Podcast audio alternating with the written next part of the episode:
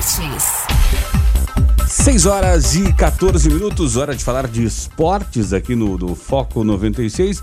Guilherme Verano, além de, do futebol que vai, não vai, vai, não vai, hoje, Guilherme Verano, é dia do aniversário de de? um cidadão, né, é, que assim já tá no, no já passou já do meio-dia para tarde, né, de Maguila, pugilista brasileiro, nasceu em 1958 e aí na hora agora já que vamos abrir um parênteses aqui para Maguila e para lutas, é, falando em lutas, né? Mike Tyson, além do lucro, fuma 200 mil reais por mês de sua plantação de maconha. Olha só particular, né?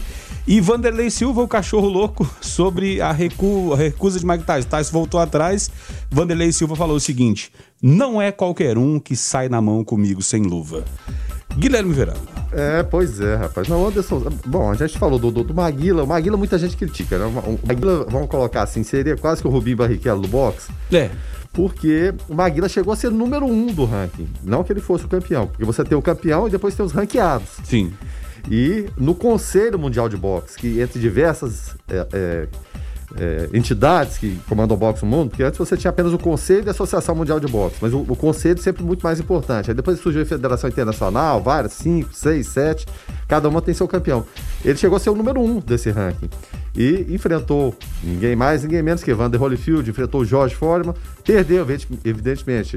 A, a derrota para Holyfield então foi uma coisa esquisita. Ele ficou no chão tremendo, todo mundo achou que o Maguila tinha morrido, né? Enfim. Mas conseguiu chegar lá, um sergipano, modesto, né? O Luciano do Vale. É, era incrível a capacidade que ele tinha de movimentar esportes pouco conhecidos no Brasil. O Brasil já tinha tido campeão mundial, né? O Servílio de Oliveira, Éder Joffre. Então, Éder Joffre é o maior da história na categoria dele. Foi campeão nos galos e nos penas. Né? Éder Joffre tem uma carreira inacreditável. Mas o boxe estava meio parado. O Silvio Vale conseguiu alavancar o boxe com as lutas do, do, do Maguila, tiveram lutas célebres dele, né? Contra o holandês Daniel Van Otelar, o martelo holandês, ele perdeu, depois ganhou a outra. Teve uma contra um cidadão que ele era tão alto, o Mark Giant White. Ele. É, o Maguila, para acertar soco, ele tinha que pular. E o Maguila não era muito baixo, era 1,85m, por aí, é um cidadão até alto. Só que o Mike Giant White tinha mais de 2 metros. O Maguila tinha que pular para tentar dar soco. O que, que houve com o Mike Giant White? Perdeu pro Maguila. A, a, luta depois se tornou jogador de basquete, se não me engano, eu tô puxando pela memória, o Rogério testemunha aqui, virou jogador de basquete do Corinthians. Aí você imagina, algumas lutas folclóricas, ele depois das lutas ele mandava um abraço para minha mãe, pro meu pai, pro seu Zé do açougue, né? É, é, naquela modéstia toda dele. Mas venceu, a verdade é essa, né? Foi, foi um vencedor na, na carreira, hoje tem alguns problemas de saúde, mas aí, é um vencedor. E quando você vê que o mundo das lutas está tá reciclando esses nomes, né? Não Maguila, a gente contou a história dele aqui. Mas Mike Tyson, Evander Holyfield, Anderson Silva também, que já passou da hora, tem que virar Sim. a página, tem que, tem que parar, né?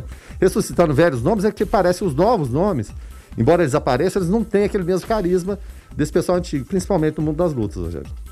É, e, e, ainda falando em, em, em, lutas, né? Só para pegar o gancho aqui, antes da volta aos treinos do Palmeiras, o Felipe Melo faz um treino puxado de jiu-jitsu, de kimono, Felipe Melo, que se um dia quiser parar de jogar, de jogar futebol e tiver tato pro jiu-jitsu, ele é faixa roxa, né? Então tem certa habilidade. Tem, tem. Pode ir, porque gosta de um arranca-rabo, né, Felipe Melo, né?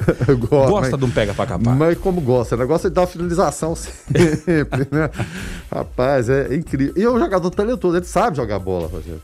Todo sim, sim, sim. Todo mundo enaltece isso aí, né? Ele sabe jogar bola, mas só que parece que tem que ter aquela intimidação física, aquela coisa de chegar junto, aqui, aqui sou eu que mando. E muitas vezes a carreira é prejudicada por conta disso. Né? Ele é ídolo na Turquia, jogou no futebol turco muito, muito tempo, mas só que é a cabeça meio amalucada, né? Você pensar tudo bem, de repente dá um curto-circuito e Felipe Melo atinge alguém, depois fala que não houve nada daquilo, pisa na perna de um, as imagens estão lá, ele pega, nega. Se ele não quiser ser lutador, ele pode ser político também, porque as imagens estão ali comprovando o fato e ele nega. Não, não foi nada disso. Mas enfim, né? É um jogador que a maioria dos times gostaria de contar com ele. Não sei se no seu Grêmio teria espaço, mas passou. a maioria dos times, é, com elencos mais modestos, queria sim. Felipe Melo passou por lá, Guilherme Verano, no, no Grêmio que foi rebaixado ali na, no meados do ano 2000. Então, Por isso, a triste lembrança. é, não, não, deixou, não deixou saudade, né? É, Luiz Fernando por aqui falando o seguinte: saudade de ver as lutas do Popó, nocautes em menos de um minuto. O Popó era outro nervosinho também, né? Nossa, ali, Popó Freitas. Eu, eu passei raivas com o Popó de ficar acordado até tarde, assim, meia-noite, uma hora da manhã, nos sábados, pra ver luta. Quando eu ia estourar uma pipoca ou fazer, tipo assim, um chimarrão, fazer qualquer coisa, o Popó ia lá e nocauteava. Então, era, é- é- era complicado. E o Popó, inclusive, uma história. é, é, o Popó, sempre que terminava as lutas, ele agradecia ao seu Babinha, o pai dele, Pai dele. e falava: Ô, eu, sou, eu sou desse jeito bravo, bruto, por causa do feijão do seu Babinha. É. E aí, o- certa feita, o Popó derrubou o cidadão lá em 40 segundos ou minutos, sei lá, e o pai dele ficou bravo, porque o pai dele tinha apostado uma Apostado. caixa de cerveja que ele derrubava o oponente em menos de 20 segundos. Enfim, é, é, Popó que depois virou político também e deu uma, deu uma apagada, né? E Popó que esteve entre nós aqui. Jogou com a gente lá na- na- no Clube das Acácias, na BR, que é a saída para Pirinópolis ali. No Clube das Acácias todos conhecem, né? Sim. Jogou, jogou a pelada com a gente lá, Rogério. Joga bola ou é perna aqui, de pau? teve aqui trazido pelo, pelo Paulo Couto, amigo nosso também. A gente tava lá reunido pra pelada, quem chega? Popó. Rapaz, já chegou. Esse dia não teve briga no jogo, né? Não teve briga. e não tinha lá muita habilidade, só que a condição física é tão brutal, eu já falei isso aqui, de um atleta de ponta, que simplesmente não para. É, então, pela condição física, e é claro, lá um, alguns barrigudos, alguns mais ou menos, eu atropelava todo mundo. E depois que acabou a partida, ainda foi fazer abdominal e correr ao redor do campo.